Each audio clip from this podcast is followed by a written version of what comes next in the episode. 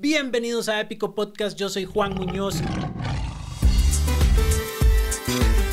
Este es un espacio en el que hablo con gente que es como usted y como yo, gente que tiene historias que contar, gente que tiene ideas que transmitir, pero sobre todo gente de la que podemos aprender para aplicar en nuestras propias vidas. Este es el podcast más longevo y con más episodios de Costa Rica y me da muchísimo orgullo seguir haciendo Épico Podcast. Esta serie la tenía planeada para sacarla antes de lo que estamos llamando el COVID, la pandemia, la crisis, el coronavirus. Este, y estaba enfocado en algo que para mí es muy importante, que es la idea de tener side projects. Esta serie la dejé un poco engavetada para ordenar y reorganizar mi vida y plantear cómo iba a salir todo mi trabajo y mi vida personal en esta pandemia, pero ahora siento que más que nunca esta serie de side projects es importantísima. Un side project es un proyecto que uno tiene aparte de un trabajo tradicional o un proyecto que construye en pocas horas en el día que le permite a uno tener ya sea otra línea de ingresos, pero también aprender habilidades, ser creativo, construir comunidades, en fin, muchísimas cosas que nos van a traer muchísimos beneficios en el futuro. En este primer episodio de la serie de Side Projects hablé con Jorge Espinosa, que es un diseñador que tiene una marca que se llama Debut. Pero antes de hacerle la introducción a Jorge, quería contarles que esta serie de Side Projects es posible gracias a Triada Consulting, que es una empresa de servicios contables para freelancers y empresas y lo ve todo desde una óptica muy fresca y dinámica. La empresa cuenta con más de 10 años de experiencia y basan sus servicios en el uso de nuevas tecnologías, desde la factura electrónica hasta Business Intelligence. Pueden contactar a Triada Consulting a través de simplecontabilidad.com. Eso es simplecontabilidad.com. Y de nuevo, yo uso Simple Contabilidad o Triada Consulting. Las contadoras son increíbles personas, me han ayudado muchísimo, no solo a quitarme un estrés de encima en este momento de saber que todo lo que tenga que estar presentado a nivel legal está presentado, sino que me han ayudado a entender cómo modificar este, toda mi contabilidad, todos mis gastos, toda mi estructura financiera para apoyarme dependiendo de dónde esté en mi vida. Para mí estos temas me dan muchísima ansiedad y este, Entrega Consulting me han ayudado muchísimo. Eso es simplecontabilidad.com. Ok, ahora sí, volviendo a Jorge. Jorge es diseñador, trabaja en una agencia, pero siempre tuvo esta idea de construir esta marca alrededor de un concepto que a él le encanta, que es el básquetbol. Cuando nosotros grabamos esto, él apenas estaba comenzando en este viaje de Suicide Project. Esto lo grabamos tal vez en febrero. Y desde entonces ha hecho unos productos increíbles, ha trabajado con marcas internacionales, jugadores de básquet de la NBA han reposteado las cosas que hace ha sido un proceso increíble y todo comenzó con un side project chiquitito. Yo hasta ya le tuve que decir que ya no le voy a comprar más porque me tenía en la quiebra, pero entonces escuchemos acerca del side project de Jorge que es debut. Estoy seguro que van a aprender muchísimo de eso. Épico. Ahora estábamos, estábamos hablando de un montón de varas chivísimas y de carnita. Eso me pasa siempre. Antes de prender los micrófonos, siempre ya estoy conversando con la gente porque yo soy un, un curioso sin causa este, y necesito saber todo lo que pueda saber, ma. Pero entonces este, estamos aquí con Jorge Espinosa, que es diseñador, eh, especialista en branding, me acaba de contar. Y estamos aquí porque este, Jorge trabaja para una agencia de diseño este, muy reconocida que se llama Pupila aquí en el país, pero además tiene un side project súper chiva que se llama Debut y quería como explorar, explorar un poco este, cómo comenzó el side project, cómo ha pensado eso, qué le ha traído el side project a su vida, tal vez personal y además profesional. Entonces, este, vamos a estar hablando sobre esas cosas. Jorge, si querés, no sé, contanos quién sos eh, en el mundo. bueno, Ima, soy, eh, soy diseñador, soy diseñador gráfico, ya hace, que tal vez unos ocho años. Este, mm, empecé estudiando publicidad que era lo que, que era lo que estaba más cercano a lo que yo quería, porque cuando estaba en el cole, em, básicamente siempre me inclinaba hacia las artes, artes plásticas y esas varas, era lo que me inclinaba. Así, finales de, en, quinto grado, uno le ponían a hacer como un, como un test para, para ver qué, qué, qué, quería estudiar uno, ¿verdad? Y siempre me salían artes, porque no me gustaba absolutamente nada de lo demás. Pero ya entrando como a ese mundo de qué estudio y ir a ver qué universidad dentro. este, existía como ese mito de, más si no sabes dibujar, di, no, no puedes estudiar diseño. Entonces, es una hora que me entró en la cabeza y me bloqueó absolutamente cualquier eh, eh, como energía de entrar a estudiar diseño gráfico, porque era lo que yo realmente quería hacerlo. ¿verdad? Madre, que tú eso que estás diciendo, porque en el cole eso es lo que, digamos, hay como los compañeros que saben dibujar. Y esos, y esos son los que. súper buena en esa vara. O sea, hay gente que nada más lo tiene. y esos son los que se van a estudiar cosas de diseño gráfico. Y las otras personas que tal vez no tienen esa mm, facilidad, de, digamos, de papel y lápiz, y dicen, no, eso no es para mí. Sí. Pero al final uno como que se da cuenta que diseño gráfico es más que, o sea, dibujar es ilustrar y diseño gráfico es otra cosa. Claro, claro. Y, eso me pasaba, digamos, yo en el cole, eh, y también me pasaba en la escuela, que uno lo ponían a hacer dibujitos y de repente a veces uno ganaba, es que quedó de primer lugar. Eh. entonces uno como que se fue inculcando como esa, no sé, como esa idea de, que, de querer ser diseñador, pero, o más bien ilustrador o con el tema de los dibujos. Cuando eh, estaba en la etapa de entrar a universidades, este, eh, me dijeron eso y se me metió en la cabeza, como, más si no sabes ilustrar, di nada vas a hacer en diseño. Fui a hacer la prueba a la Universidad Nacional, ma, y te ponen un bodegón donde vos tenés que dibujar el bodegón según tu perspectiva. Entonces, claro, uno se sienta, ma, ve el bodegón y uno dice, y ma, no sé si estoy para esto. Y ya no había gente que empezaba a medir eh, con el lápiz para ver la distancia, no sé qué. Y resulta que yo no, no, pasé la prueba, obviamente, ¿verdad? Entonces quedé frustrado y entré a lo que más cercano estaba, que era publicidad. ¿Y esa era una prueba para diseño gráfico? Esa era una prueba para entrar, sí, creo que es diseño gráfico en la Universidad Nacional. Y era esa prueba eh, práctica y, y, había un examen teórico. El examen teórico creo que sí lo pasé, pero la prueba pues, de habilidad no lo pasé. Sí, y, mm, di nada, empecé a estudiar publicidad, que era lo más cercano a lo que estaba, eh, eh, lo que me gustaba. Cuando ya estaba en la carrera, a uno le dejaban proyectos, y como era publicidad, de repente había que hacer campañas y cosillas así. y yo siempre intentaba agarrar los proyectos de una forma gráfica y, y, enfocarme en la parte gráfica. hay que presentar, hay que hacer una presentación para presentar esta campaña. Entonces yo procuraba que esa, que esa presentación quedara bien bonita y la intentaba hacer en Ilustrador. Eh, ya como que medio sabía usar algunos programas como Corel Draw, que ese tiempo mi papá pues tenía una empresita pequeña ahí de cosas religiosas, entonces hacía separadores de libro y eso. Madre, yo me interesé por la vara, entonces lo empecé a aprender. Y entonces me empecé a interesar por el diseño, ya terminando casi la carrera, me dije, madre, publicidad no me cuadra, no es para mí. Eh, ese, ese típico... Eh, pensamiento que uno tiene cuando estudia algo, que ya de repente quiere cambiarlo o no sabe qué hacer, ¿verdad? Y, y, eh, y claramente estaba frustrada, quería estudiar diseño gráfico, que me habían dicho eso. Y una vez vi como un anuncio en el INAMA de, de, que habían como diplomados de diseño gráfico comercial. Dije, ma, esta es mi oportunidad. Dije, ya no tengo plata para pagar una otra, carrera y, y, voy a intentarlo. Y ma, uno manda la vara a Lina y son miles de personas las que las que aplican. me acuerdo que esa vez eran 200 personas en el auditorio, uno tenía que ir, le daban una hoja, esta es su cita, uno lo entrevistaban. Madre, como a los días me llamaron, me entrevistaron y, madre, sí, con toda la suerte del mundo, me, pues, entrar. Eran 17 personas de 200, entonces fue así como, madre, puta, que que lo logré, ¿verdad? Sí, sí, sí. Eh, y, em, y nada, o sea, eh, ya ahí empecé a estudiar en el INA, pasé un año prácticamente estudiando y trabajando. Eh, y, y, nada, salí de diseño, pude entrar a hacer prácticas eh, y empezar a trabajar desde abajo, ¿verdad? Que es como, es como lo difícil de ser también diseñador, como que uno de repente tiene que empezar a trabajar mucho, eh, no solo en un lugar, sino personalmente para poder lograr lo que uno quiere, tal vez, como que de repente creo que lo importante en esto es como generarse un estilo, como generar un camino claro, porque hay tantas formas de hacerlo, ah, hay tantas formas buenas, malas, no sé si me explico, entonces... Claro, y, y tal vez podemos explorar eso un poco, porque vos entonces tenías esta en, en, tu cabeza querías estar haciendo diseño gráfico, pensaste que no podías. Igualmente, cuando estabas estudiando publicidad, que me imagino que se va más por el área de mercadeo, estrategia, ¿verdad? Cómo vender cosas, cómo comunicar mensajes.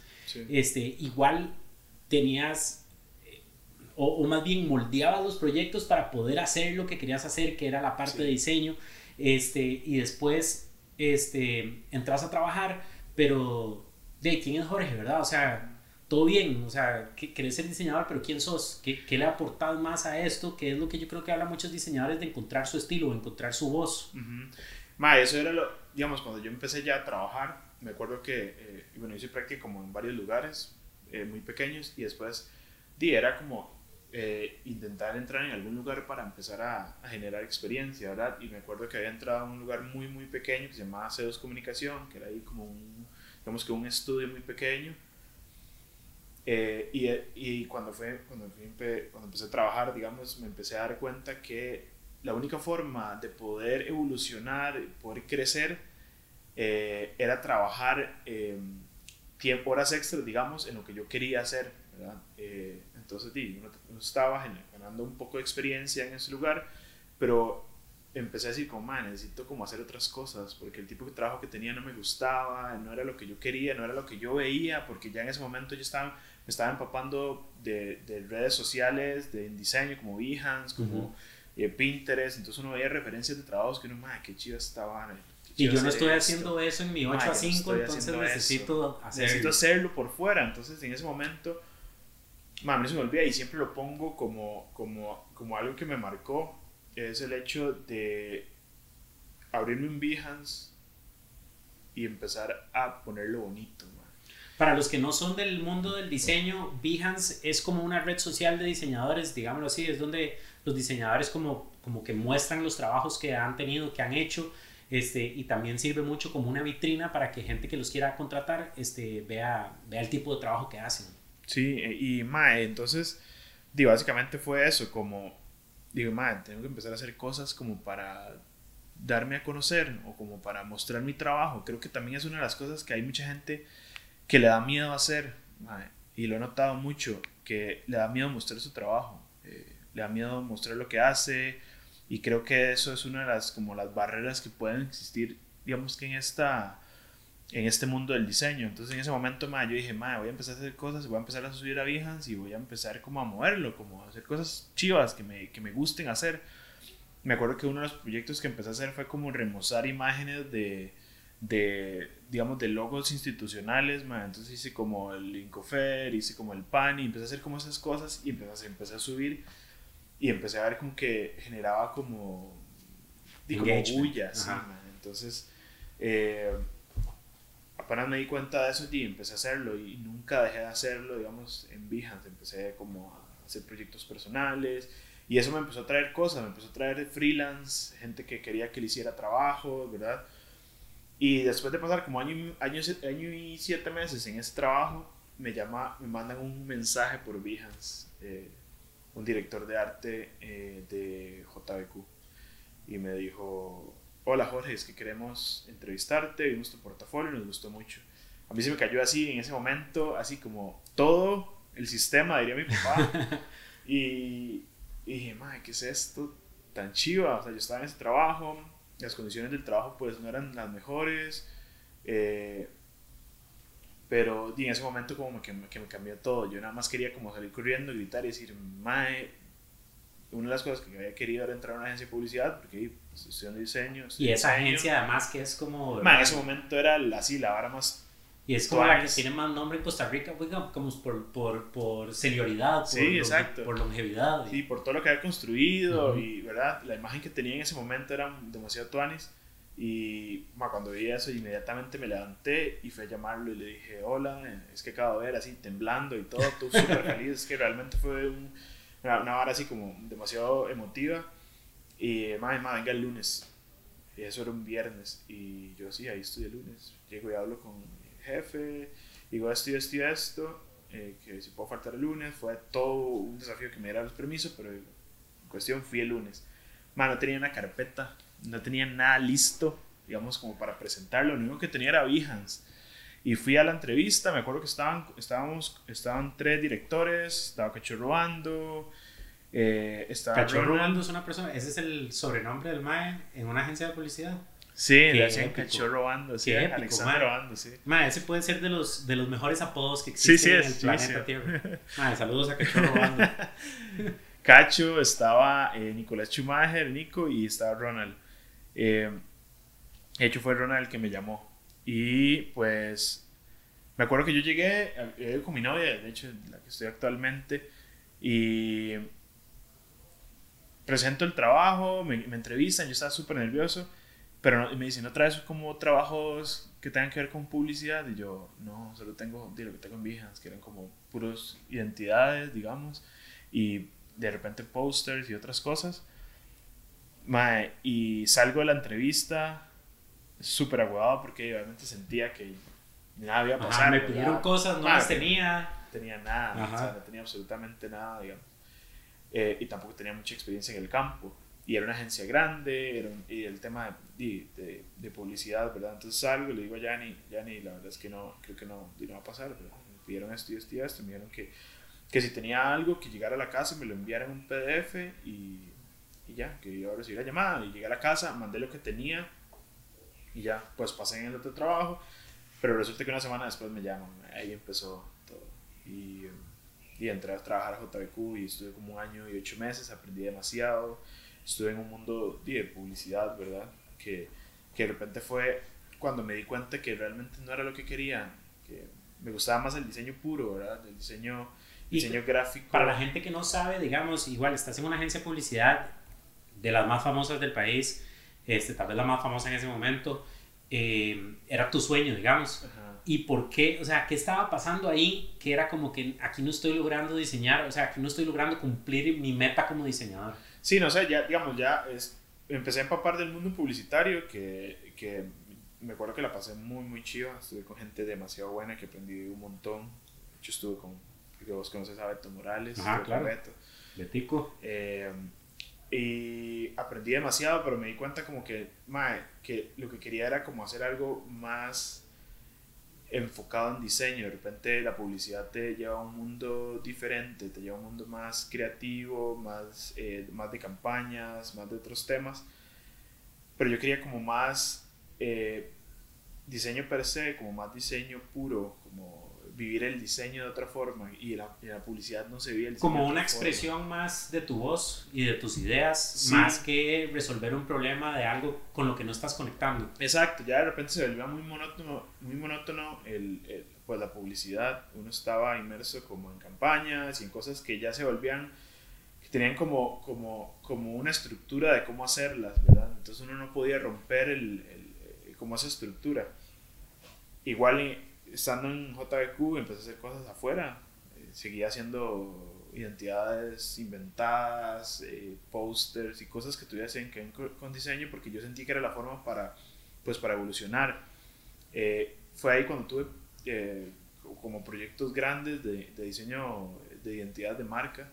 Creo que había trabajado Oxígeno en Heredia. Ajá que eso fue un proyecto súper grande. Gigante. Que me involucró. Y no solo la marca, sino toda la aplicación de esa marca en miles de cosas diferentes. Todo, fueron como cuatro meses de puro trabajo. Estábamos compitiendo con, con una agencia en Estados Unidos. Entonces fue como un trabajo donde aprendí demasiado. Dije, maestro, lo que me cuadra.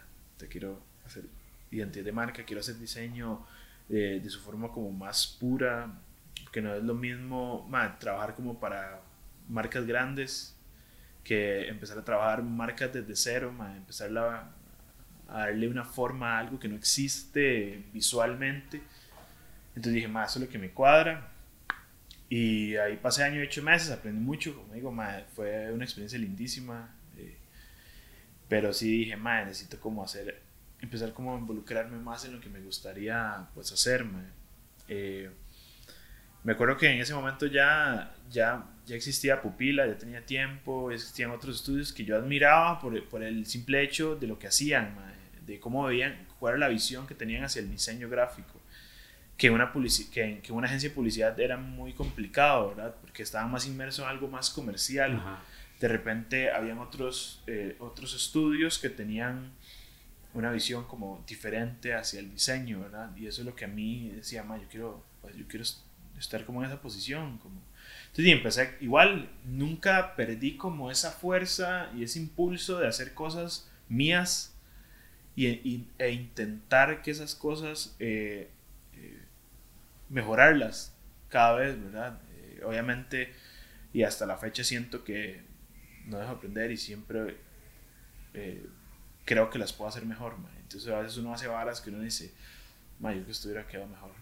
Entonces la próxima vez voy a intentar hacerlo mejor, mae. Y es eso, como que uno, es un inconformismo, pero siento que ese inconformismo de repente es bueno. O sea, como que esa parte inconforme que uno tiene hacia un diseño que tal vez terminó y dice, mmm, se quedó chiva, qué lindo, pero ya después uno lo ve y dice, mae, creo que lo puedo hacer mejor, creo que pueden venir retos más tuanis, ¿verdad? Creo que eso es, creo que sí, creo que el inconformismo puede ser muy bueno en, en, el, en el sentido que lo tomas de una manera muy de desarrollo personal. Decís, ok, que terminas el diseño, no estás feliz, o terminas el proyecto, lo que sea, no estás feliz, y decís, ¿qué pude haber hecho mejor? ¿Qué pude haber cambiado? ¿Qué podría experimentar en el próximo para darle más riqueza a esta parte? Claro. Y tratar de aplicarlo al, al, que sigue. A donde creo que ya es eh, malo, que lo estábamos hablando ahora antes de comenzar a grabar, es en el, en el momento en que decís, nada de lo que yo hago es bueno, porque siempre estás inconforme. Claro. Entonces es muy fácil, y lo hablábamos antes, en los diseñadores sobre todo, es muy fácil para un diseñador creer que lo que hace no es bueno, que nada de lo que hace es bueno, porque siempre todo puede ser mejor. Uh -huh. ¿verdad? Entonces, como si yo sé que no está perfecto, entonces, ¿por qué la persona que lo está viendo va a creer que está bueno? Claro. Y, y, y, la gente que lo está viendo probablemente está diciendo, y mae, esta vara es la vara más chiva que yo he visto en toda mi vida, cumple todas las casillas, tome mi plata, venga lo contrato, este, dígame cuánto quiere que le pague, ¿verdad? Y por dentro no está como, pero es una mierda lo que Sí, le acabo de enseñar. Sí, sí, eso es una vara muy, muy, muy, muy rara. Este, y, you know, como decía, eh, ya, después estuve en JBQ y fue cuando dije que quiero seguir como este camino de hacer, de, digamos, de explorar más el diseño, de vivir más el diseño, de verlo de otra forma, más que verlo de una forma comercial, eh, que era lo que lo impulsaba uno a hacerlo en, en, en JQ. Y ahí después entré aquí a Publimark, eh, a un proyecto que un amigo dice, "Ma, van a abrir una, un área de branding and packaging y, que, y, y pues vieron su portafolio y quieren que, que, que forme, forme parte, ¿verdad? Entonces, ahí fue ahí algo que me impulsó obviamente la parte económica y, la, y, y esa idea de, de, hacer eso que yo quería hacer, ¿verdad? Que era la parte de branding, de imagen de marca, de explorar desde cero, de reinventar desde cero. Eh, y ahí estuve en, en Pulimar, que también fue donde aprendí un montón más del, de esto, del branding and packaging, eh, que era lo que me gustaba. Eh, ahí hice muchas identidades de marca, hice muchos empaques, obviamente trabajamos para empresas grandes, nacionales y también internacionales. Y fue donde cada vez iba afianzando más el, el hecho de, de, hacer esto, ¿verdad? De hacer eh, diseño puro, branding. Eh, y igual, como ha ido el líder conductor, nunca dejé de hacer cosas, eh, siempre intentaba mantener el Behance eh, pulido, este, tener buenos trabajos, ya empecé a, tener más freelance, entonces metía más trabajos en mi Behance. Y también empecé a chinear más el Instagram y tenía, antes tenía otro, otro usuario que era Terricola Soy, este, y empecé a subir como proyectos y veía que la gente le gustaba y me conseguían trabajo también por Behance me, me, me contrataban para trabajo, entonces dije, esto es lo que me gusta, esto es lo que quiero eh, y esto es lo que, lo, que, eh, lo que quiero llegar a hacer, ¿verdad? Quiero llegar a, a explorar más el diseño, a vivir más el diseño y me gustaría estar en un estudio gráfico donde los estudios se vuelven más especializados en eso, ¿verdad? Escarbar más en el mundo eh, de diseño gráfico puro y verlo de otra perspectiva siempre, siempre, siempre como entendiendo la necesidad del cliente y solucionando las necesidades del cliente, como pasa en una agencia de publicidad, pero desde otro punto de vista, ¿verdad? Nunca dejaba de ver Behance, de dejar de ver portales de diseño para empaparme más, perdón, eh, de las tendencias y, y, estas cosas, ¿verdad? Que creo que también es muy importante como tenerlo en cuenta, como eh, está bien eh, trabajar en lo que uno quiere, en, perfeccionar su estilo y todo, pero siempre hay que estar como empapado de lo que, lo que surge, las nuevas tendencias. No, no para hacer lo mismo, pero sí como para intentar hacer algo diferente de lo que ya está corriendo, lo que ya está vigente. Eh, y ya después, es el año pasado, eh, como que siempre había intentado apoyar a gente para que hiciera cosas, que es eso, es como, mae, vos puedes hacer estas varas, hacelo, man. Yo sé que se te puede vender. Eh, me acuerdo que un, un, amigo siempre le decía a, a Daniel Gómez, Goma Loca, que tiene como también Ajá. un proyecto de camisas y cosas, decía, Mae, eh, mae, ustedes son, muy chivas, usted debería hacer cosas, debería hacer, vender varas. Trabajé como varios años con él y, perdón, y él empezó a hacer cosas y empezó- le empezó a ir súper bien. Eh, obviamente, como hablamos al principio, sin dejar de lado su trabajo, sino como ir viendo Claro. cómo eso se mueve. Como un side project, o sea, llego en la casa en la noche, los fines de semana, le dedico tiempo a esto, a ver si a la gente le gusta, si no le gusta, qué le gusta, cómo le gusta. Ajá. ¿Están dispuestos a pagar 10 rojos por una chema o tiene que ser más barato, puede ser más caro? Claro. Y igual a, a- a mi novia que tenía un montón de ideas y, y las empezó a hacer y uno como que decía, seguirlo haciendo porque te, te va bien y como que uno era como ese apoyo, pero en algún momento también eh, eh, pues Daniel, eh, mi novia y Dani y, varias gente me decía, pero ma, porque usted no me hace prints o hace cosas? Y ma era como, "Ma, mm, es que no, no creo que y no sé, ma, no sé, me da miedo, siento que no, no se va a vender o nadie lo va a querer, o, ¿verdad?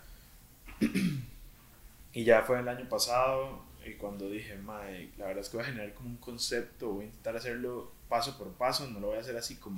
Y también no pensando tal vez al principio en esto va a ser prints y cosas, sino Ajá. como quiero desarrollar un concepto Sí. de cero y irlo llevando en el camino y ver dónde llega. Sí, siempre me ha gustado como generar, como que de un tiempo para acá me ha gustado generar como un concepto y mantenerlo bajo ese concepto. Entonces, eh, el año pasado, antepasado, en 2018 creo que fue, que, que hice como unas ilustraciones de básquet, como agarrando elementos básicos del básquet, como las líneas de la cancha, como la, la forma de la bola, eh, los números de las camisetas, y e hice unas, como unas ilustraciones collage con, es- con, esos, con esos elementos, y pues eh, las hice y man, fue súper bien, o sea, como que de repente me llamaron para, para exponerlo en el, el, diseño, el Museo de Diseño de Arte. Contemporáneo, la gente le empezó a gustar mucho, se movió mucho en Behance. O sea, además vos no aplicaste al museo, vos lo No, no. hiciste, lo subiste sí, y ahí tuvo una vida propia que, que man, se empezó a mover. fue sacando raíces y agarrando oportunidades. Y, Sí, sí,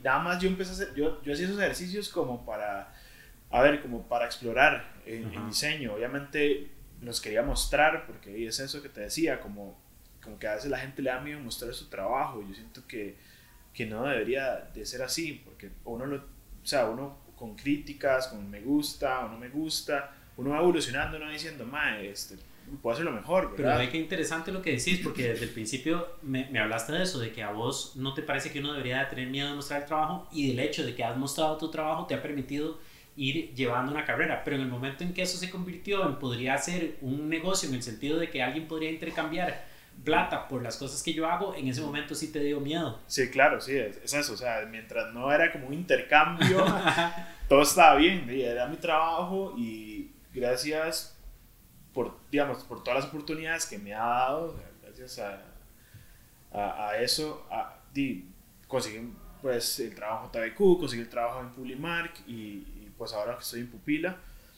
Pero siempre, o sea, no, no, no, siempre me gustaba mostrar mi trabajo y saber qué pensaba la gente de él, porque eso me ayuda también. Pero tiene bajo riesgo, porque si a alguien no le gusta, Exacto, no, exacto. no pasa nada. No te- no- no- ese- exacto, el riesgo era muy bajo, pero cuando uno empezaba a ver cosas positivas, uno decía, mmm, qué, qué chido, o sea, Ajá, y que te llaman de un museo, te llaman de una empresa, te llaman de una carajada. Sí. Pero yo creo que a donde cambias, haces el print, lo imprimís, lo tenés ahí sentado en la casa y decís, hey, tengo prints, ¿quién quiere Sí. comprar prints? Y grillos, y ahí sí es como, ah, Sí. mae, Sí, es sí, lo peor. Ya, y ya después, o sea, entonces, para, para como a- a- a estructurar como la idea era como que sí, como quería hacer un, eh, eh, un proyecto bajo un concepto, man, y fue cuando empecé a hacer eh, el, el tema este con básquet, que de un tiempo para acá, hace como 5 o 4 años, me empezó a gustar mucho el básquet, pero más allá de gustarme el deporte, porque me gusta mucho y lo veo y todo, no lo practico tanto, Pero me gustó el tema visual que tenía el básquet, como la estética visual que tenía el básquet. Y me gustó el hecho que uno podía explorar demasiadas cosas con los elementos que tenía el básquet. Entonces empecé a hacer esos pósters, empecé, empecé como a explorar otras cosas. eh, y ya el año pasado fue cuando dije, madre, como hacer un concepto como para mi marca personal, como, como eso, como mantener como un side project y, y ver qué pasa. Entonces, dice, me ocurrió debut, mae, que, que ya, lo- ya antes lo había tirado, y había hecho como otras cosas ahí, y había conversado con, con mi novia y le decía, mae, es que qué tuano, yo quiero hacer como un tema que trate mucho como, que resuma mucho ese, eh, como, como, como esa experiencia que he tenido en diseño, mae, Ujú. que hasta el momento di, me ha ido bien. Este, y debut significa, más allá obviamente de, de alguien que hace como una aparición en, ma, en un deporte eh, por primera vez, eh, en diseño ma, es, esa, es, es como esa oportunidad que uno tiene cada vez que uno tiene una, un, un problema en diseño o una solución que hay que hacer. eh, es como esa es como ese miedo, es como esa adrenalina que uno tiene cada vez que uno va a hacer algo, man. No sé si va a salir bien, si va a salir Ajá. mal, si a la gente le va a gustar, si no le va a gustar, pero es, mi, es el debut, man. Eh, eh, es cada vez que lo tengo que hacer. Entonces yo lo veía como, man, cada vez que, que sale un, un trabajo de branding, man, eh, es un problema distinto al anterior. Ajá. El anterior lo Y tenés que solucioné bien. enseñarlo, tenés, a la gente le va a gustar, no le va a gustar, Exacto, tu jefe te va a decir que fue una mierda o que fue chivísima. Exacto. Entonces, como ese sentimiento de salir a la cancha por primera vez. es por primera vez, mae, y Ajá. siempre va a pasar y es lo que me gustaba del concepto, mae, es como, mae, siempre que uno va a diseñar, siempre es algo distinto, mae, y siempre va a tener un problema distinto que solucionar, eh, siempre eh, puede gustar o no, puede, puede este, estar bien o no, puede ser muy difícil a la hora de ejecutarlo o no, pero siempre es algo nuevo, y eso es lo que siempre he vivido, o sea, siempre que he tenido que hacer algo es una vara nueva que hacer, y decía, mae, este, dime cuadra, ese es como el concepto que tienen, y lo amarré al básquet porque era como algo y visualmente me gustaba. Entonces ya bajo ese concepto empecé a, tía, explorarlo gráficamente. Y le hice un logo, como siempre me ha gustado hacer logos. Antes para Terrícola tenía ahí como pasé por ciertas identidades que nunca estuve conforme con ninguna. Pero con debut me senté y dije, "Ma, lo voy a hacer como más tranquilo, voy a intentar hacer algo que me guste, porque para, cuando no hace algo para uno, ma, nunca queda conforme. ¿verdad? Es muy difícil cuando no hace algo para uno, para sí mismo. Eh, y ma, le generé una identidad, eh, un concepto y fuerte. eh, y, después, ya cuando tenía todas las varas, dije, mae, ¿por qué no sacar varas? ¿Por qué no hacer lo que me han dicho muchas veces? Como, Tima, sacar un póster, sacar un pin. eh, yo tengo otras ideas en mente. Y es eso, es ese miedo por aceptación de la gente por algo nuevo que uno va a hacer, o, o algo nuevo que, que sale por más que uno ya tenga, digamos, cierta experiencia en hacerlo, pero es ese miedo en, en, en, en debutarme, en hacer algo, Ajá.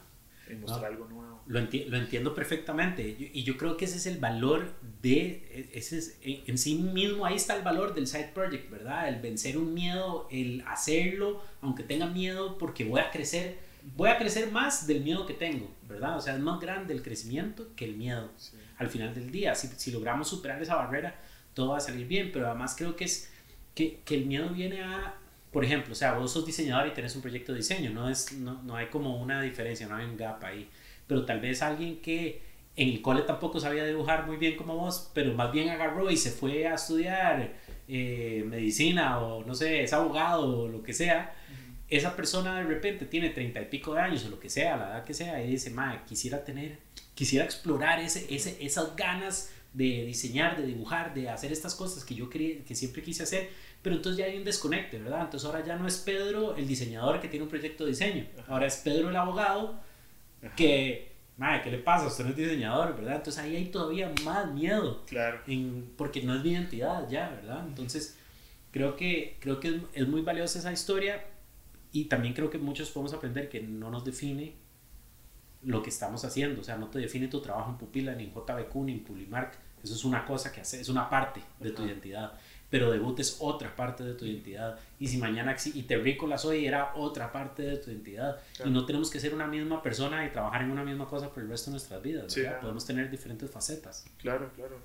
Y eso, y eso fue, y hasta, digamos, ya cuando tomé la decisión de sacar varas, eh, eh, que ya, ya digamos que tenía amistades como, como Goma que, que lo había hecho y me decía, ma, hágalo, o sea, nada a perder, puede ser que hasta gane mucho y, sea lo mejor, igual ya ni me decía nada, hacerlo porque ya, ya lo había experimentado.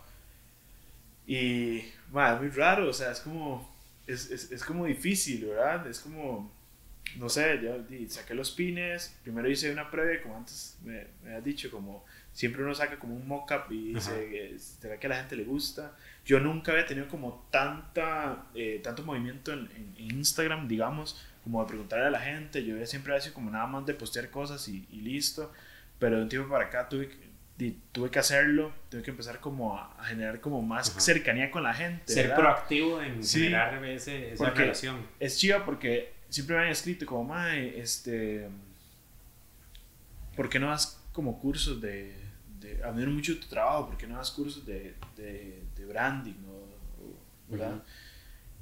Pero yo decía, más que no sé, yo no me siento preparado para hacerlo, no me siento como, como, como que lo puedo hacer, como que tengo, tienen algo que aprender de mí o no sé cómo transmitir tal vez mis procesos o me preguntaban como, ¿cuál es tu proceso para hacer un branding o para hacer un diseño? ¿Qué pensas primero? ¿Qué buscas primero? Y yo, mamá, es que no tenía la respuesta exacta. muy, no sabía. Era muy intuitivo, me imagino. Sí, o sea, no sé, cada uno tiene como una forma de hacerlo, ¿sí?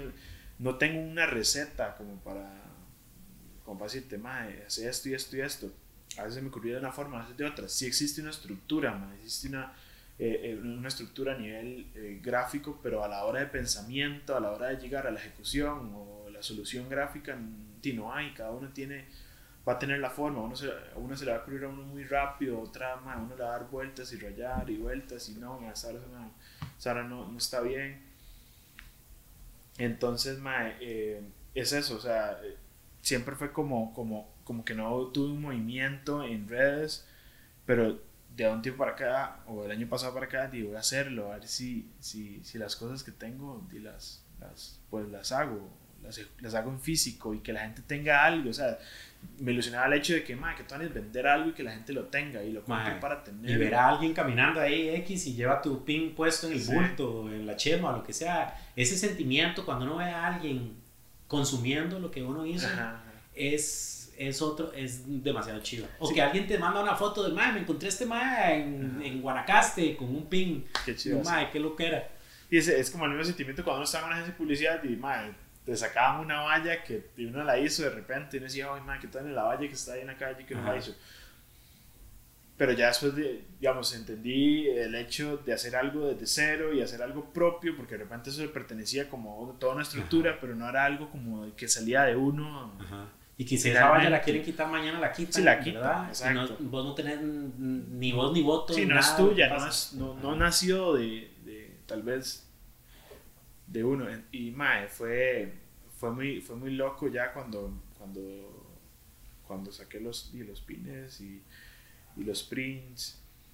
Y, y ver cómo la gente lo, empezaba como a pedir, como decir, ma, yo quiero uno, entonces yo también quiero uno. Y yo decía, ma, qué locura, yo no me imaginé que esto pasaba. De repente ya había pensado que iba a perder la plata y que todo, pero y fue, fue todo un proceso igual. Quería que a nivel visual se, se, viera sólido, bonito. Entonces le hice un product shot, intenté que, que el cartón fuese de una forma. Me explico, como que todo desde, desde ya, desde, desde el comienzo, fuera bien estructurado hasta hasta lo que pretendo hacer luego, ¿verdad?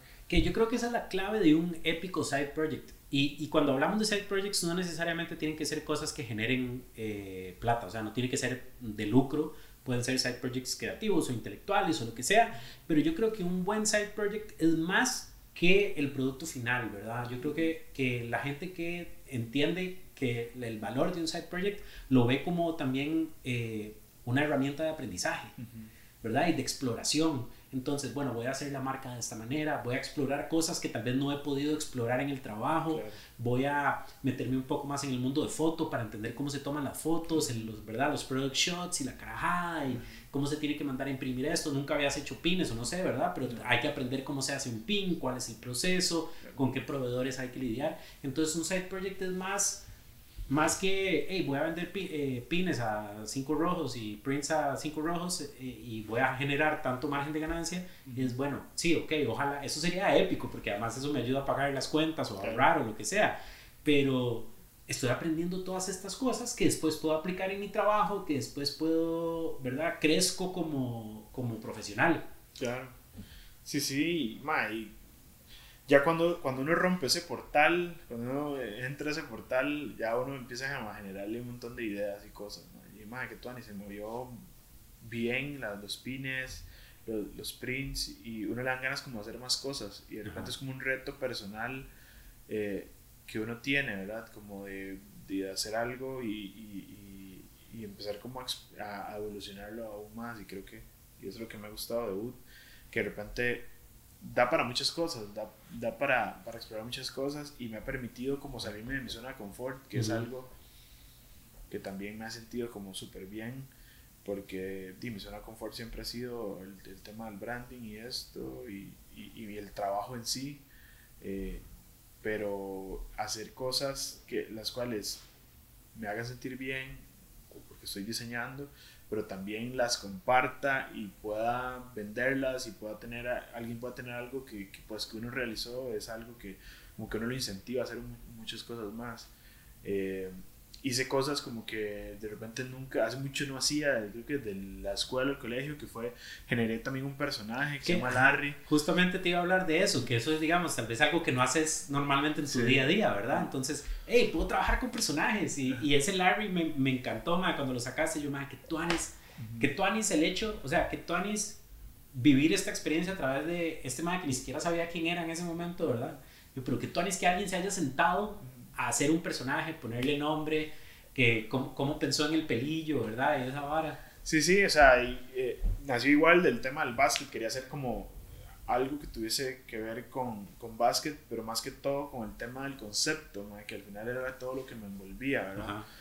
Eh, siempre me, el básquet lo veía como, me veía yo como un debutante, porque no soy especialista y, no, eh, no, juego y ni, ni tampoco soy hay gente que es muy fan del básquet desde, desde, otro punto de vista, pero yo quería ser fan del básquet desde el punto de vista visual y gráfico. Entonces me considero como un debutante en, pues, en el deporte. Entonces quería ser un personaje, que fuese un, un, debutante, un, primerizo en el deporte. y, y, ahí empecé a explorar gráficamente cómo quería hacerlo. Había hecho un equipo ilustrado ahí de cinco personajes eh, super amateurs del básquetbol, que no tenían, no sabían jugar mucho, pero... Ah, somos mis compas y yo que vamos a jugar los miércoles Exacto, en la es eso, como, como un equipillo ahí que más les gusta el deporte, pero no son buenos. Y después, y ahí también me decía la gente, como, ma, ¿por qué no hace chemas? ¿Por qué no hace cosas? Y yo, ma, es que no, no, no, siento que sea como para eso, ¿verdad? No, no, no, veo que pueda funcionar, no sé, no me tenía confianza, es que es básicamente eso, es como que uno tiene miedo de, lo que uno hace, eh, ya ya pasarlo al siguiente nivel, porque uno lo está haciendo, lo está mostrando, pero al pasar al siguiente nivel es que la gente se apropie de él y diga, qué chido, yo quiero uno. Y, ya después di, conforme ya salió debut y todo, eh, dije, ma, quiero ser un personaje, pero que sea un personaje muy simple, eh, no sea tan complicado, pero que mantenga la esencia pues, de debut. Y, le puse la rima, y lo hice, es, lo hice muy sencillo. Eh, con cosa característica como alguien muy tímido que, que, juega el deporte pero que no ha tenido la oportunidad de mostrarse y, y, le da miedo. Creo que también el mar como que como que de repente tiene mucho de la personalidad que, que, que yo tengo como que, me da miedo hacer muchas cosas tengo de, tengo como nervios tengo como ansiedad de hacerlas pero cuando ya le dan la oportunidad lo hace. Entonces quería que, que el mar tuviese como ese como ese mood verdad y más salió Larry, eh, que también, o sea, lo hice por hacerlo, lo subí, hice... O sea, plasticidad, o sea, no, no fue solo gráfico, además, sí, no, no. hiciste el bichillo. Sí, sí, fue un proceso, o sea, lo hice digital y dije, más que todas me gusta, le quería hacer súper simple, sin mucha cosa, ¿verdad? Y, ya después dije, más, ¿por qué no lo hago, por qué no lo intento hacer, y no sé, físico, ¿verdad? Pero, ¿y eso es algo que has hecho antes o nada más fue de, vamos a ver qué sale? Nunca lo había hecho, ¿verdad? Nunca, me acuerdo que en, la escuela me gustaba mucho hacer figuras con plasticina. Eh, sí, sí, una vara que me. Sí, en la escuela, hace años, de contra años.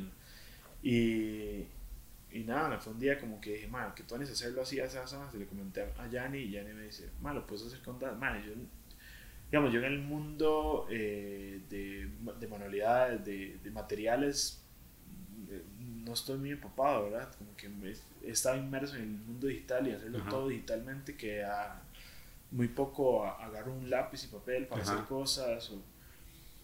pero antes lo hacía, entonces eh, me, dijo Yanni que había algo, DAS, que es un material como para moldear, hacer cosas. Man, lo empecé a hacer. O sea, hice uno una vez y me quedó horrible. Y yo, ¿qué es esta vara?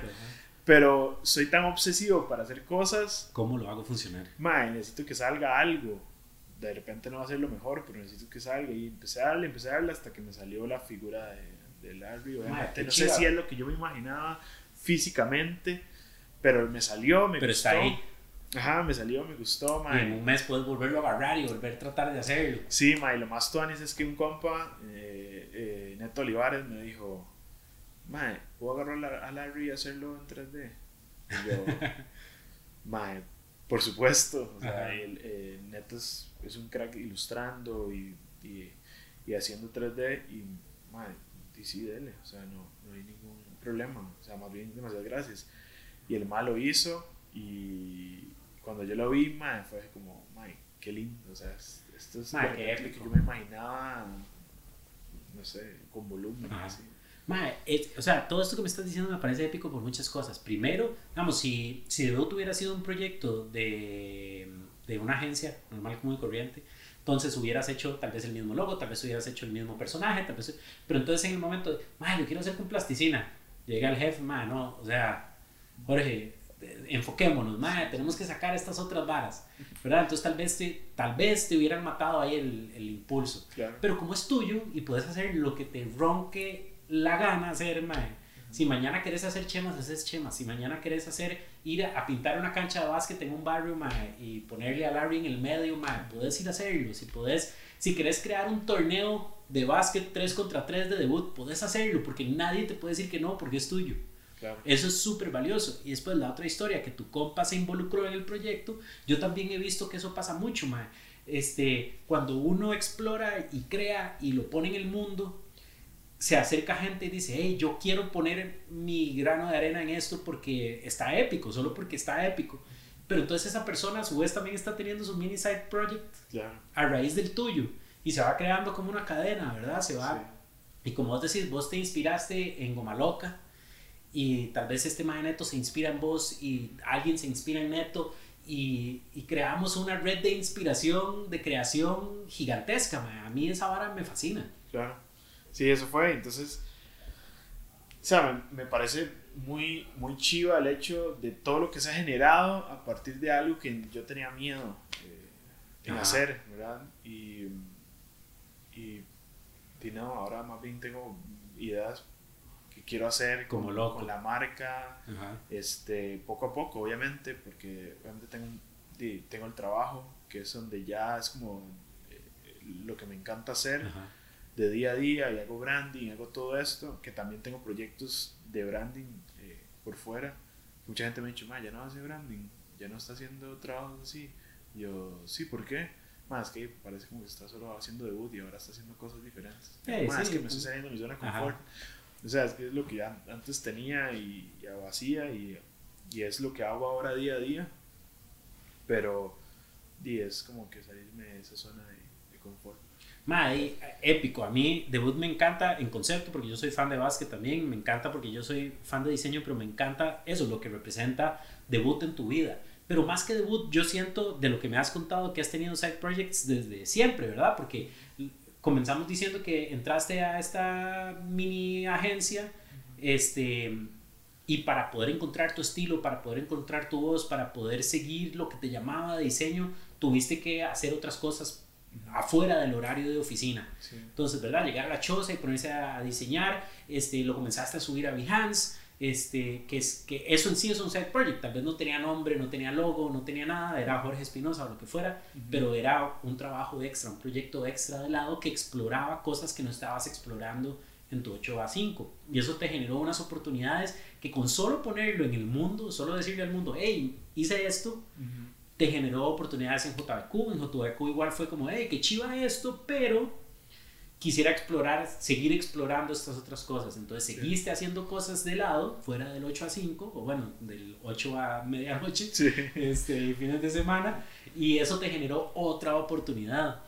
Y ahora debut, estoy seguro que te va a generar otras oportunidades, que es otra cosa importantísima de los side projects. Los side projects generan oportunidad, ya sea en el side project en sí mismo, como que puedes vender pines o prints o lo que sea, o gente que ve tu trabajo.